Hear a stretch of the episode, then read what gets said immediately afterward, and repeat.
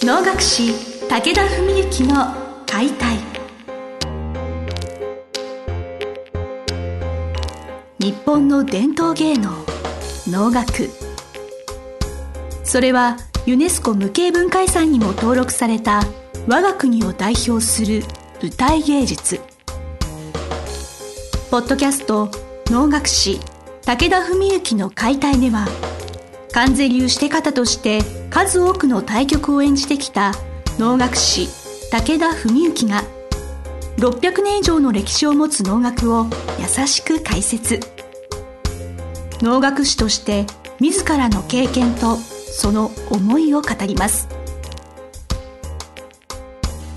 今週も始まりました花をつかむ心を広げる武田文幸の解体司会進行の小菅圭一です。文幸先生本日もよろしくお願いします。よろしくお願いします、えー、前回の放送で小方の秋之君の卒業という話をお伺いしたんですけれど私ちょっと小方というものについてもうちょっと詳しく理解したいなと思いましてこれからちょっと小型上がりの能楽師が減るぞというちょっといろいろ問題がある中で小型を経ないで能楽師になるパターンと小型を経験してから能楽師になると先生としてはやっぱどういうことが成長の仕方が変わってくると思われますか？そうですねあのまあまず自分のことで話しますとまあ子供の時って本当にお行儀よくしてなさいとか例えば歌い歌ってももっと高くとかここは間髪入れずに歌いなさいとかもっと早くとかそういう教え方なんですよね。それで、まあ一番の仕事は行儀よく座ってることみたいな。だまあそんな感じで子供の時やってて、で、大人として本腰入れた17、8の時っていうのは、まあ何もわからないながらに子供の時にやってたその幼い感じのまま待ってる人もいるわけですよ中には同じような世代でも。でも大人を見てるとなんか大人の人がやってるのってビシッと決まっててかっちょいいなみたいなその違いを僕なりに感じてあこれはもう本当に僕は子供の時10年やってたけども大人の学士としては全く違う勉強しなきゃいけないんだなって思って小型を経験してきたらアドバンテージっていうのはもうゼロだと思って取り組もうって思ったのが僕の大人の能楽師としてのスタートだったりするんです実は。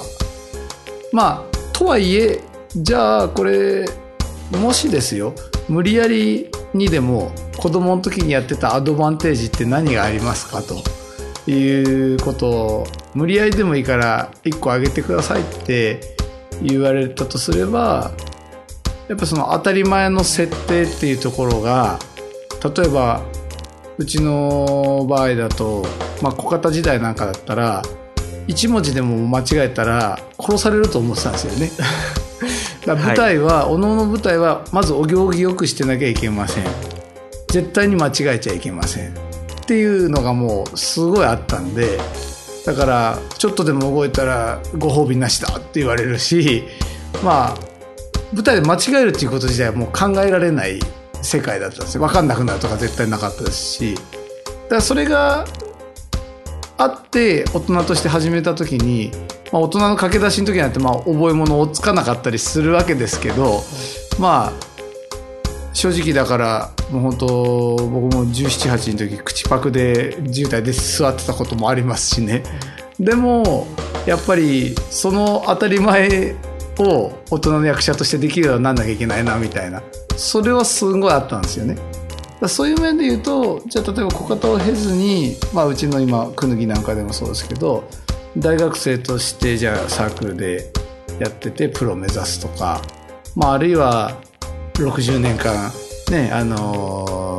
ー、いわゆる会社勤めされて定年後にレッスンプロになりますとか、まあ、そういう方々っていうのはまたある時期まではある種素人として、まあ、変な話お金を払って舞台に出てたわけじゃないですか。でそれがお金を急にもらう側になるこの切り替えっていうのはまた結構ある意味大変なことだとは思うんですよね。どれぐらいそこに責任とかを感じるかとかでこれはだからおのが好きとか嫌いとかっていうことよりも最初からそれがなんとなしに責任とか任務とか仕事っていうふうに来てるのか最初その好きで楽しいっていう情熱面白いっていう方から来てるのかそこの違いっていうのはどっちがいいとか悪いじゃなくてあるんだろうなとは思いますよね。お話をお聞きしながら私が感じたところは、はい、結局その高みを目指す高みを登るまでは覚悟ですよねそのよほど頑張ってもうひたすらお稽古して努力してもう死に物狂いで頑張るんだっていう覚悟がないのは多分どちらも一緒だと思うんですね。どどの世代から始まり方も、ええ、ただ私が最初に思ったのはあのよく外国語の学習とかピアノみたいな音感的なことはやっぱ一桁幼少期に叩き込まないとわからないんじゃないかなっていうのが勝手な思い込みみたいなものがあっておのおの歌い的なものもやっぱりそういうのって感じられます？やっぱそういうあのそれはここはすごいちょっとねまあ、公共放送の場で非常に言語をちょっと選んでお話ししなきゃいけない あの繊細な問題でもあるんですが、はい。はい、まずねその音感みたいなことっていうのは歌いにおいても当然大事なんですそれは。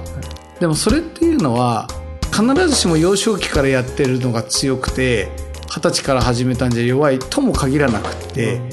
要するにですね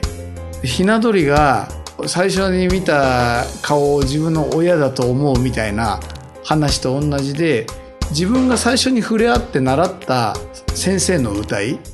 ていうのが基準になってくるんでそれが良かったか悪かったかっていうんで決まっちゃう部分あるんですよはっきり言って。なるほど。だからまあすごいちょっと言いにくいですけど子供の時からやっててもまあ良くも悪くも親の歌いに似るわけですね。あね、だから親が上手だったらいいけどっていう話になるし、それは大学生から始めても同じなんですよ。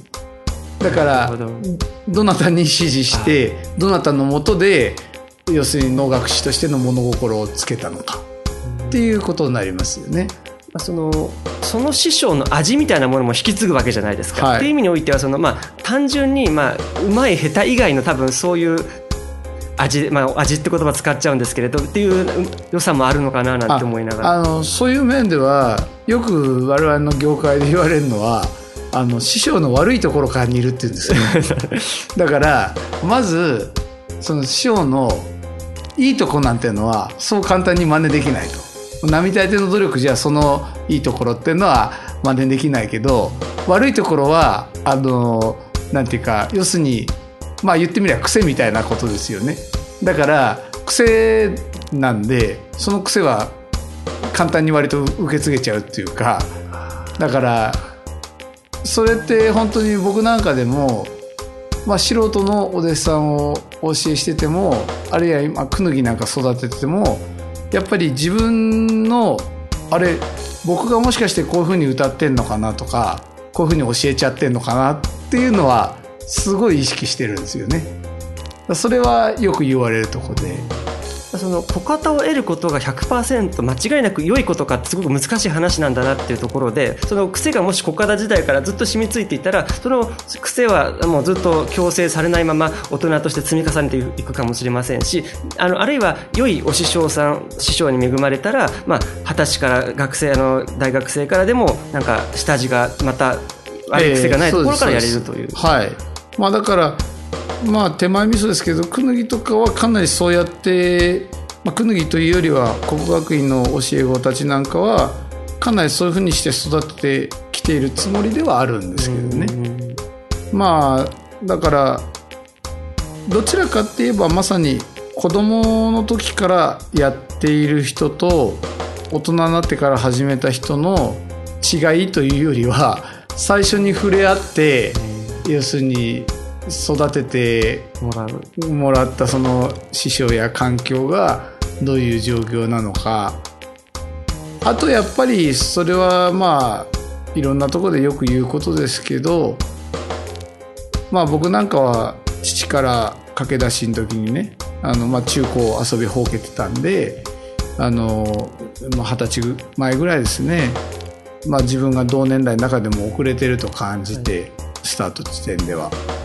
だその時に父から言われたのがまあ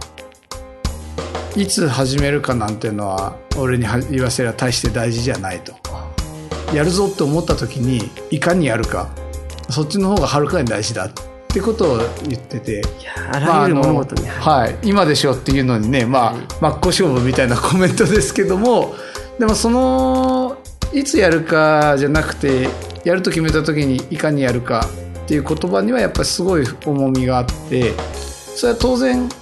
有利不利でいや子供の時からとか、まあ、例えば5年前に始めた人と5年後に始めた人じゃ早い方がアドバンテージはあるわけですよね。同じ努力をしてたとすれば、はい、同じ才能で同じ努力をしてたとすれば当然前からやってる方がアドバンテージがある。その自分の逆に言えば後から始めた方はそのブランクとか遅れをちゃんと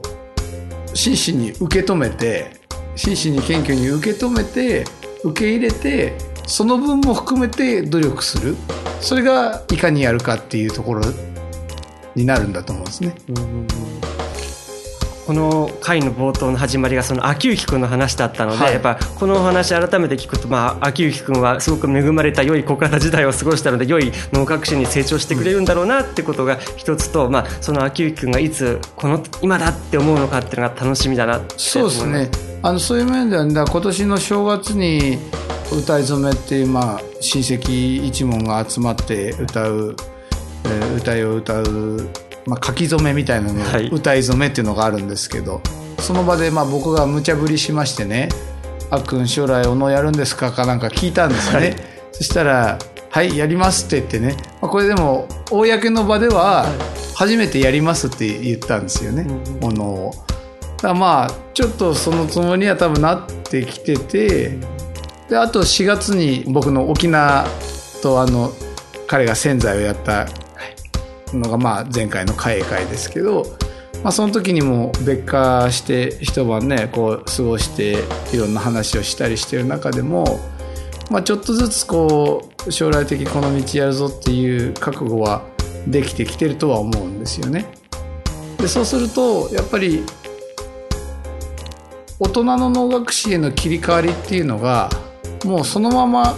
別に間インターバル空けずにそのままもうなんとなしに大人の勉強させてっちゃうお家もあれば少しこうあえてブランク期間を設けて大人としてはリスタートって形でするかこれはやり方がいろいろあるんでまあこれから秋行がどういうふうにしていくかっていうのはまあ兄の判断でもありますしね。ただ今僕なんか感じてるのではまあ、もちろん学校の方の例えばスポーツとかクラブ活動とか楽しむのは大いにやればいいし、でも全く離れるんじゃなくてやっぱりおのおの何かのまあ戦力ではないですけど今覚えられることもあるはずなんでそういうのをちょっとずつこう振ったりしながらまああこの世界やっぱりやっていこうかなみたいにねまあ、いかに思わせてあげられるか。でやっぱり早く目覚めさせてあげられるかどうか。それはまあやっぱ親だけじゃなくてね周りのまあ親戚我々の腕にかかってる部分もあると思うんで。まあ最後にまあ一つだけ紹介すれば兄がよく言ってることなんですけどもその子供の時からもう自分はともかくねうちの父親に絶対能楽師やれって強制されてきたから自分は強制したくないだから能楽師をやれって秋行に一回も言ってないらしいんですよ。でその心はって言った時に周りの人たちがかっこよければ自然に能の道をやりたいと思うはずだと。だから結構責任振られてるっていうか まあ僕とか、まあ、宗則とか、はいまあもちろんうちの兄の兄自身もそうでしょうけども自分が関わってる周りにいる大人たちが輝いて見えてれば